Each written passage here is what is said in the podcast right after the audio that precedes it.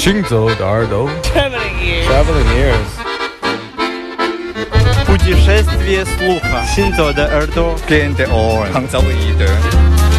האוזניים הלכות יחד עם המוזיקה. Les oreilles qui marchent à travers le monde. 行走的耳朵，行走的耳朵，行走的耳朵，你可以听见全世界。行走的耳朵。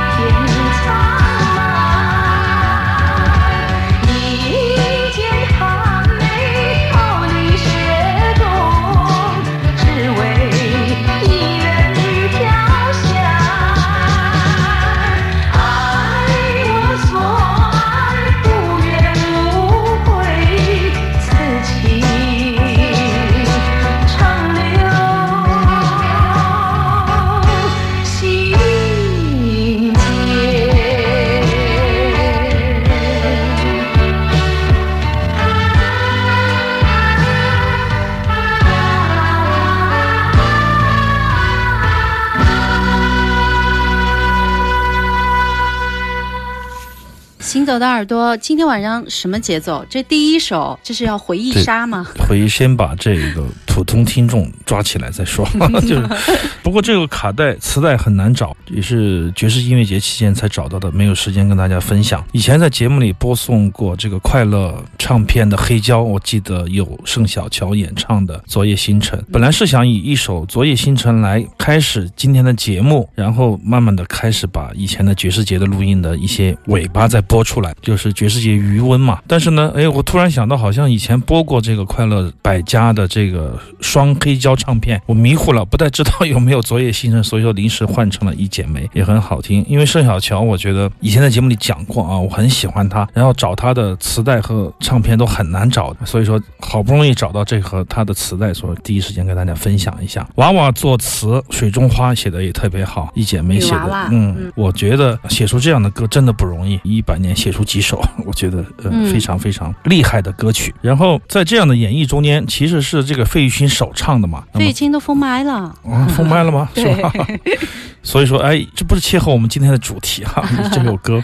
今天有两位女歌手都是唱过费玉清的歌曲，而且唱的特别有特色，而且都非常难找，非常罕见。那么也以这首《一剪梅》来开始今天的回忆。这个回忆不同于那个回忆啊，我们先来以这个为契机为引子，引出来我们这个今天要说的一个重要的话题，就是第九届 OCT Loft 国际爵士音乐节的节后节后综合症。综合症。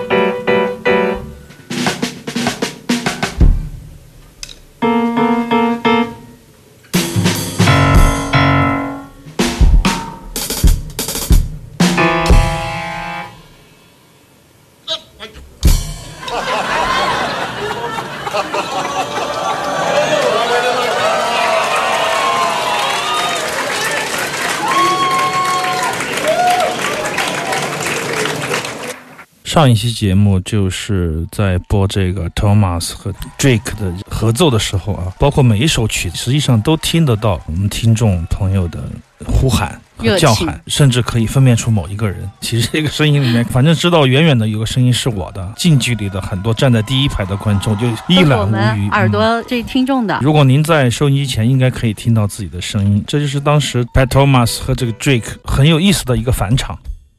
几乎所有的乐队都在把最后的精力、最后的美好都放在一个伟大的返场上，但他们不是，他们是一种用一种非常诙谐的方式演奏了一点点、几十秒这样的一个套子，然后就装作要继续演奏的样子就结束了，啊。以这样的一种方式。如果我是一个爵士乐的写手，我可能会存下来我所经历过的最好的返场、最棒的返场，然后把它们写成文字留下来，因为这是非常独特的经验。包括这一次的这个立陶宛二老的返场，就出来谢个幕，再见，因为他们没有没有他们没有办法再继续演一个斯塔斯基啊，或者说嗯。继续演一个伟大的奏鸣曲，他们就是来亮个相，嗯也非常的好好酷啊！很多音乐家其实返场都是设计好的，专门要走上来再走下去。好的曲目嘛，应该会准备一些拿手曲或者有意思的。在 B 十的演出，在我们经历的爵士节有三次返场，我觉得印象深刻。一个是这一次的立陶宛和这个 Drake Thomas，还有一次就是 Richard Gagnano，他返场演奏了一首小口琴的 Tango 串烧，特别好听的一个串烧。哎我们的节目里也播送过啊。一晃就九年过去了，所以十周年对我们的压力会更大。你现在已经开始策划十周年了是吧？哎呀，现在你知道9周年我我这个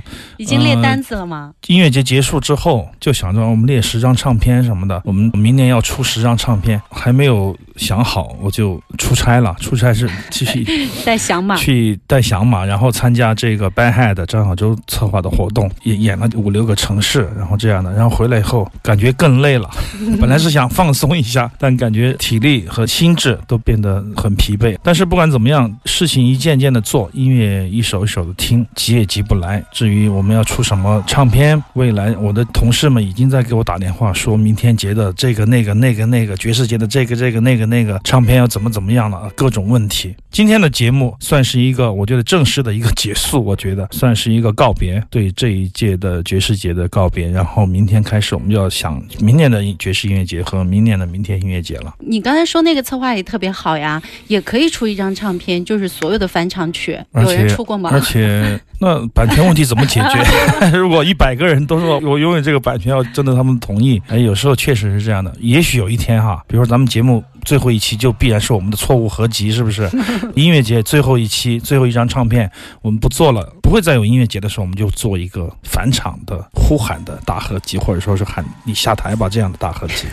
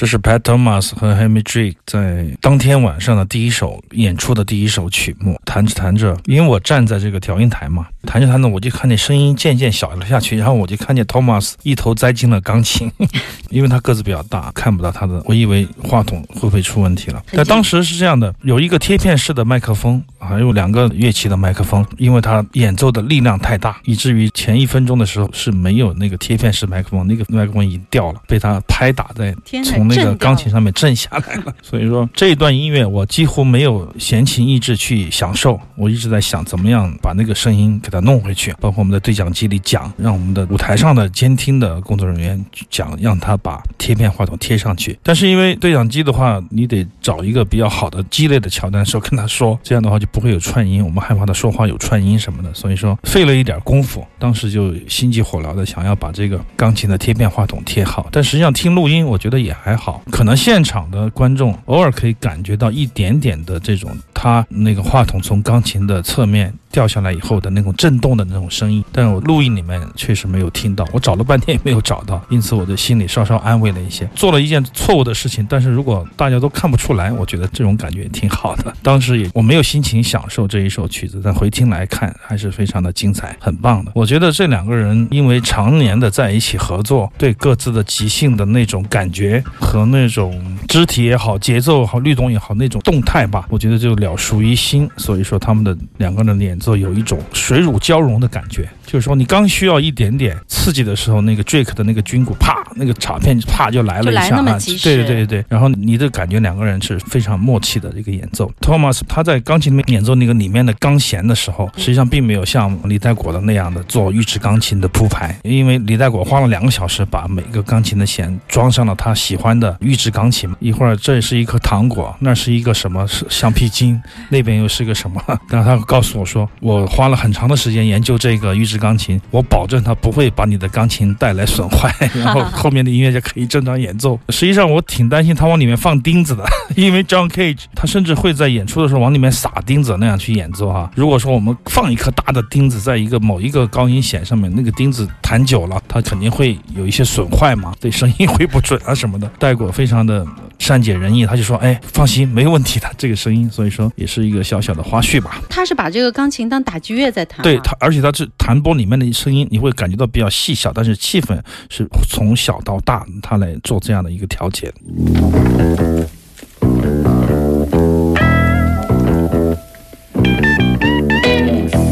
Here's I came, there I go. Where I come from, nobody knows.